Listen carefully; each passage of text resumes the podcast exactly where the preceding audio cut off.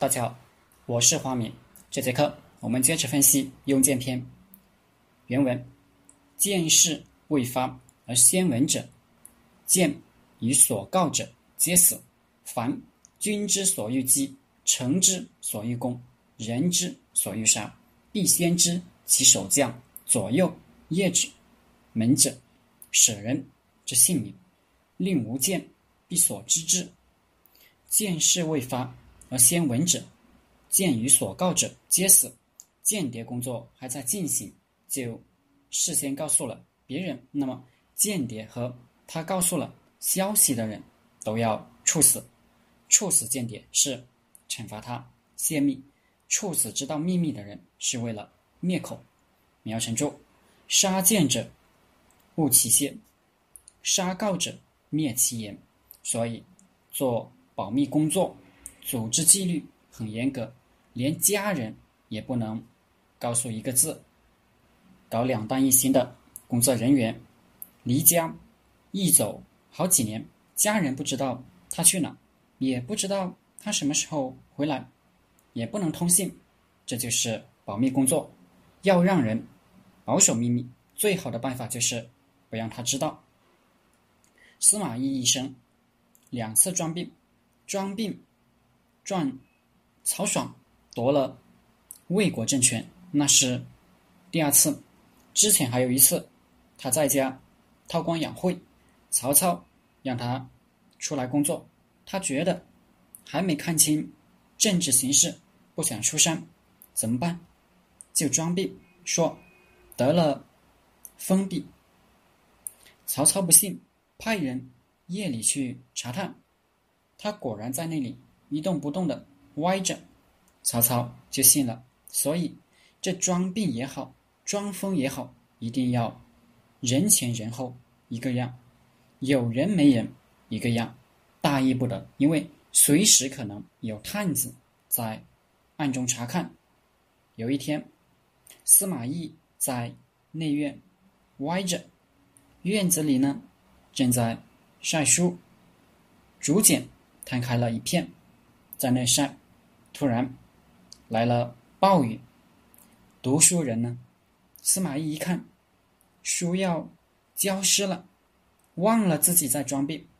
腾身而起，就去收书，结果呢，就被自家一个婢女看见了。那婢女惊的张大了嘴。同时，在内院的还有司马懿的妻子张春华。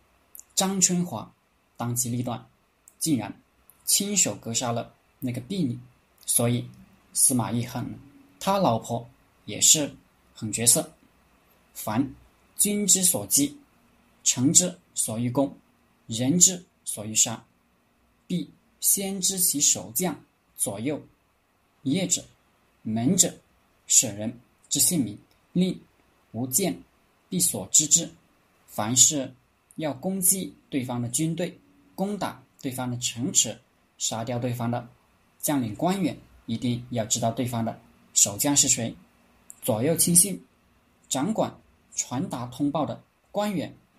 守门官吏和进士官员的姓名，一定都要我们的间谍弄清楚。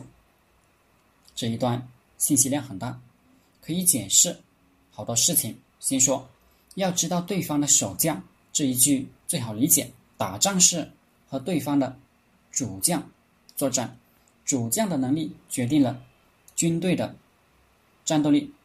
所谓兵熊熊一个，将熊。雄一窝，累兵弱旅，到韩信手里就是劲旅，因为他有驱世人以战的本事，就是随便在街上纠集一帮乌合之众，他都有办法让他们殊死作战。而四十万大军到了赵括手里，就得任人宰割。所以长平之战前，秦军想方设法让赵国调走。廉颇换上赵括，自己又悄悄的调白起为主帅，并严严格保密，令有谢武安君为将者斩。王和对廉颇的棋局悄悄的换成了白起对赵括，赵军就败了。刘邦遣韩信、曹嵩、灌婴及魏豹问：“魏大将谁也？”对曰：“伯侄。”刘邦说：“这小子还羽袖未干，不是韩信的对手。”又问：“骑兵将领是谁？”答：“冯敬。”刘邦说：“哦，那是秦将冯无泽的儿子，虽然也算不错，但还是保搞不过。”关羽再问：“部族将领是谁？”答：“像他。”刘邦说：“搞不过曹嵩，无无忧矣。所以做主帅，不仅对自己手下人员要熟悉，对敌军。”上下各个将领的人物背景、军事能力、性格特征，甚至个人爱好都要熟悉了解。上面是说要了解对方将领，那为什么还要了解左右业者、门者、舍人呢？张毅举了一个例子，还是刘邦。刘邦战败脱逃，投奔韩信军中，直接就到了韩信的卧室，把韩信的。印信收了，把韩信军队的指挥权抓到了手里。他若不是之前有细致的基础工作，就算他是主帅，安能不惊动韩信，就能到他床边？还有一个冲到对方床上的例子，而且不是刘邦到韩信床上那样的自家人，而是冲到敌军主帅床上。战例是春秋时楚宋交战。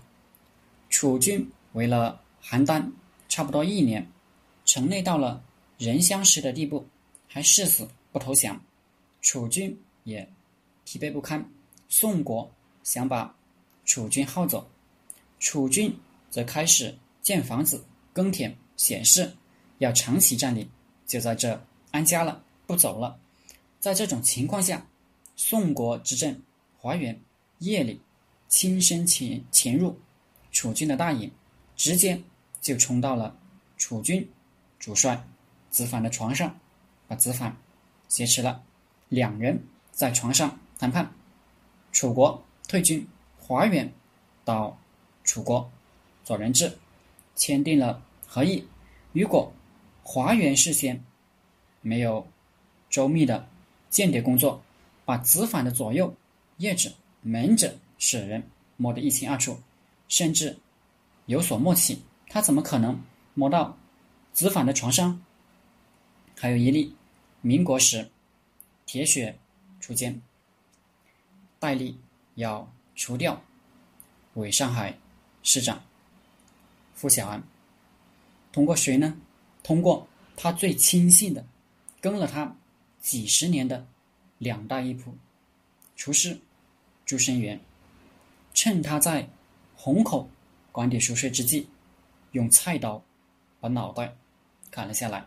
朱生元跟傅小安有意，但还有更大的国家大义，所以要重视大人物身边地位低的人，这些人最能帮你办大事。好了，这节课就和大家分享到这里，谢谢大家。